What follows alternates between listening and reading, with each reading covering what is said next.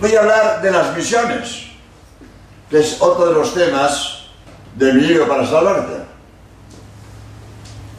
Porque la gran obra de apostolado de la iglesia son las misiones.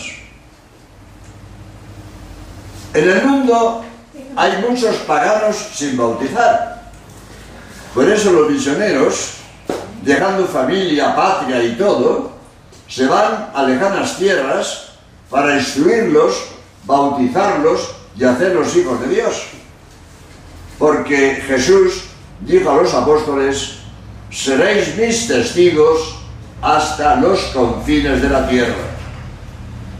Podemos y debemos ayudar a la obra de los misioneros con nuestras oraciones, nuestros sacrificios y nuestras limosnas. Tenemos obligación de esto, según las posibilidades de cada uno.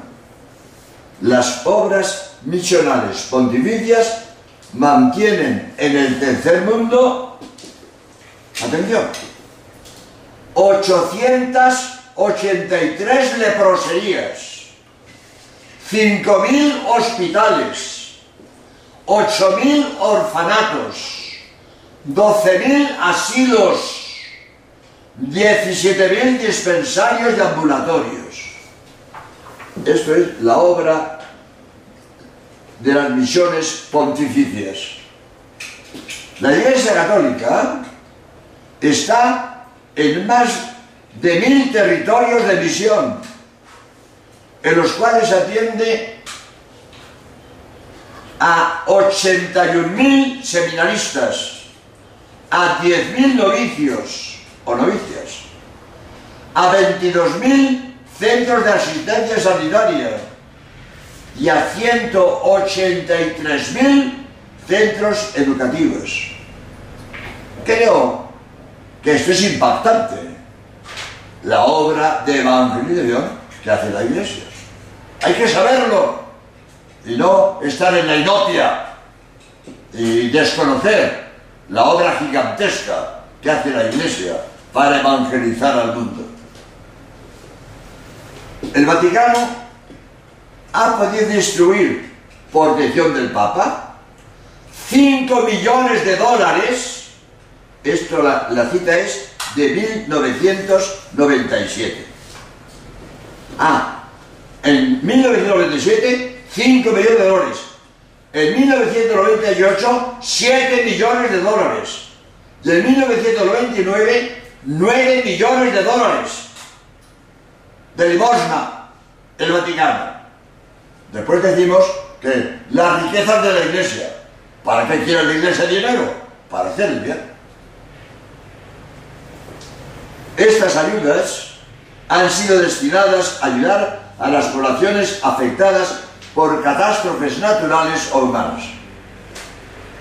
La Iglesia Católica educa en el tercer mundo a un millón de universitarios, a seis millones de alumnos de enseñanza media y a 15 millones de enseñanza primaria. Maravilloso. Solo la Compañía de Jesús educa en Hispanoamérica más de un millón de niños en las escuelas gratuitas de promoción popular, de fe y alegría. A veces se oye decir por gente que no tiene formación, claro, o por cristianos de estos eh, superficiales, pero uno lo oye, uno lo oye. Dicen, dejaos de ir a las misiones. Primero, instalemos aquí bien la iglesia. ¿Eh? En, todas partes hace falta predicar y evangelizar, en todas partes. Dicen, ¿para qué van a misiones? ¿Vamos primero a trabajar aquí? Pues no. No entienden la labor evangelizadora de la iglesia. La iglesia es católica, es decir, universal. Tiene que instalarse en todo el mundo. No puede limitarse a un pueblo o una raza. Su caridad universal se extiende a todos, sin distinción. Lo mismo a los pueblos en decadencia que a los de brillante porvenir. Donde haya un alma, allí está la iglesia. Las misiones son la actualización de la catolicidad de la iglesia. Dijo el Papa Juan Pablo II, al afirmar que la iglesia es católica, queremos decir que es evangelizadora, misionera y apostólica. Si no tuviera esas características, no sería la verdadera iglesia de Cristo. Un célebre escritor español, Julián Marías, muy valorado, muy estimado, escritor y filósofo, uno de los grandes intelectuales que tenemos en España, en una entrevista publicada en el diario La Razón, dijo, muy interesante este pensamiento, que el clero se ocupe tanto de las cosas puramente materiales es un problema. Hace años, dice él, vi en televisión unas declaraciones de unos misioneros. Decían, les enseñamos a cultivar la tierra y a curar enfermedades. No tratamos de convertir a nadie. Dice él, y yo pensé, entonces, ¿para qué son misioneros? Para esas labores sería mejor mandar peritos agrícolas, médicos y enfermeras. Si un misionero no comunica la religión, no es misionero. Las otras cosas son muy buenas, pero no es labor propia de un misionero. Y desde luego, no la principal. Es que a veces puede ocurrir que sacerdotes, religiosos y monjas se preocupan mucho de lo material, lo cual está bien, pero descuida lo espiritual, que es lo más importante. Dice muy bien él, dice muy bien. Para enseñar a cultivar la tierra, no hace mejor un perito agrícola. Y para las enfermedades, un médico o una enfermera. Usted evangelice. No es, no es que deba abandonar lo otro, pero que, que un misionero, como dice Julián María, diga, no pretendemos convertir a nadie. ¿Usted qué hace? ¿Qué misionero es usted si no pretende convertir? Lo principal, convertir. Y lo otro también. Hay que hacerlo porque son necesidades que tienen esos hermanos que conviene ayudar.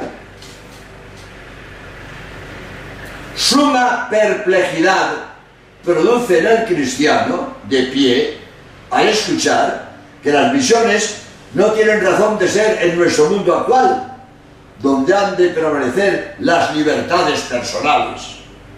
Se trata de suplantar el deber de evangelizar de la Iglesia Católica por el diálogo interreligioso entre las diversas culturas y religiones. Lo verdaderamente importante es la promoción humana de las gentes, sacándolas del estado de injusticia o pobreza que se hallan. Juan Pablo II sale al paso de estas opiniones en su encíclica Ad Gentes, diciendo, esta concepción es irreconciliable con el mandato de Cristo a sus apóstoles, ir por todo el mundo y predicar el Evangelio a toda criatura, enseñándoles a guardar todo lo que yo os he mandado. Perdonad, soy español y quiero decir dos palabras sobre la obra de España en América, tan desprestigiada por la leyenda negra, injustamente, calumniosamente. La obra de España en América es la mayor obra de evangelización de la historia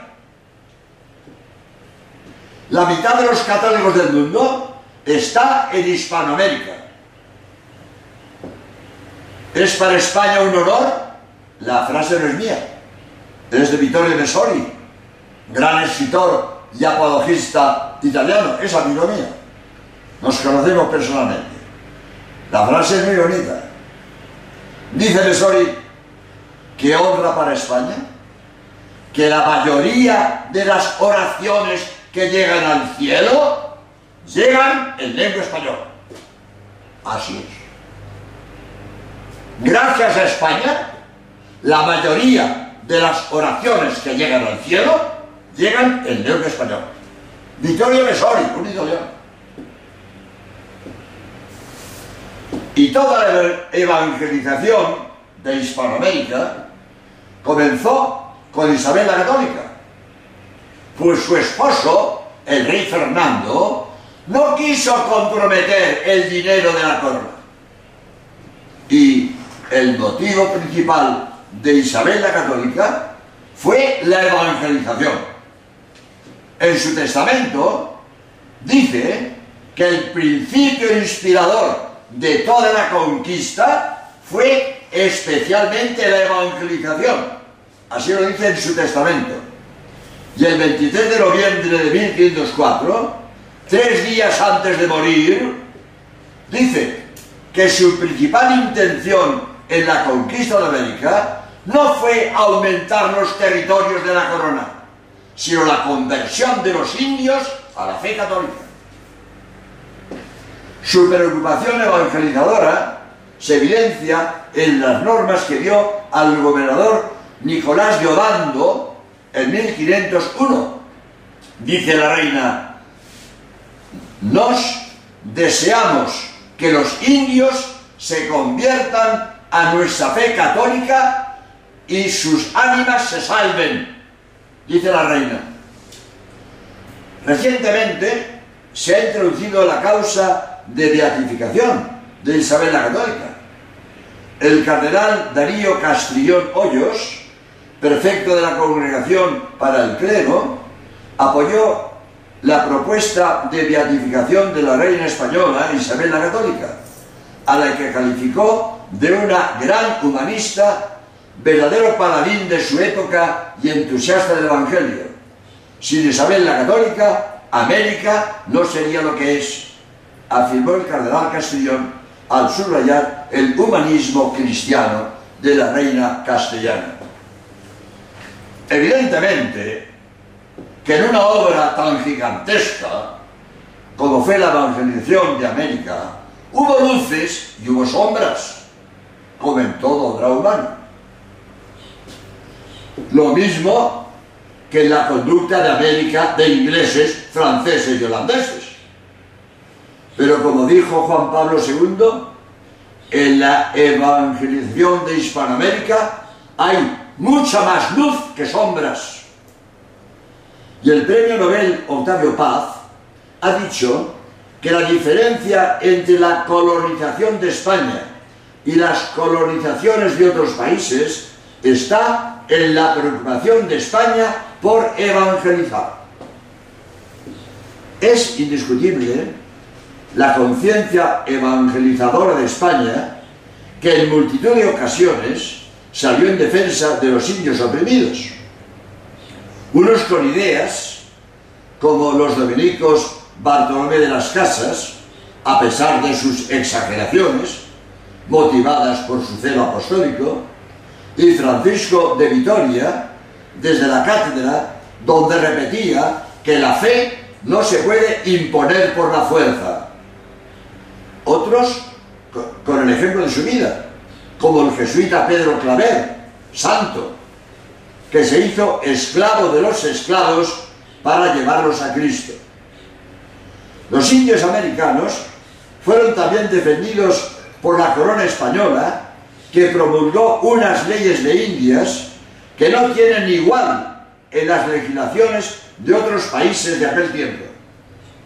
La misma Isabel la Católica escribió en su testamento, no consientan ni den lugar que los indios y moradores de aquellas tierras reciban agravio alguno en sus personas y en sus bienes, sean bien y justamente tratados, decía Isabel la. Y como observa el notable historiador César Vidal, en las leyes de Indias estableció que los indígenas americanos fueran suyos de pleno derecho frente a las codicias de algunos.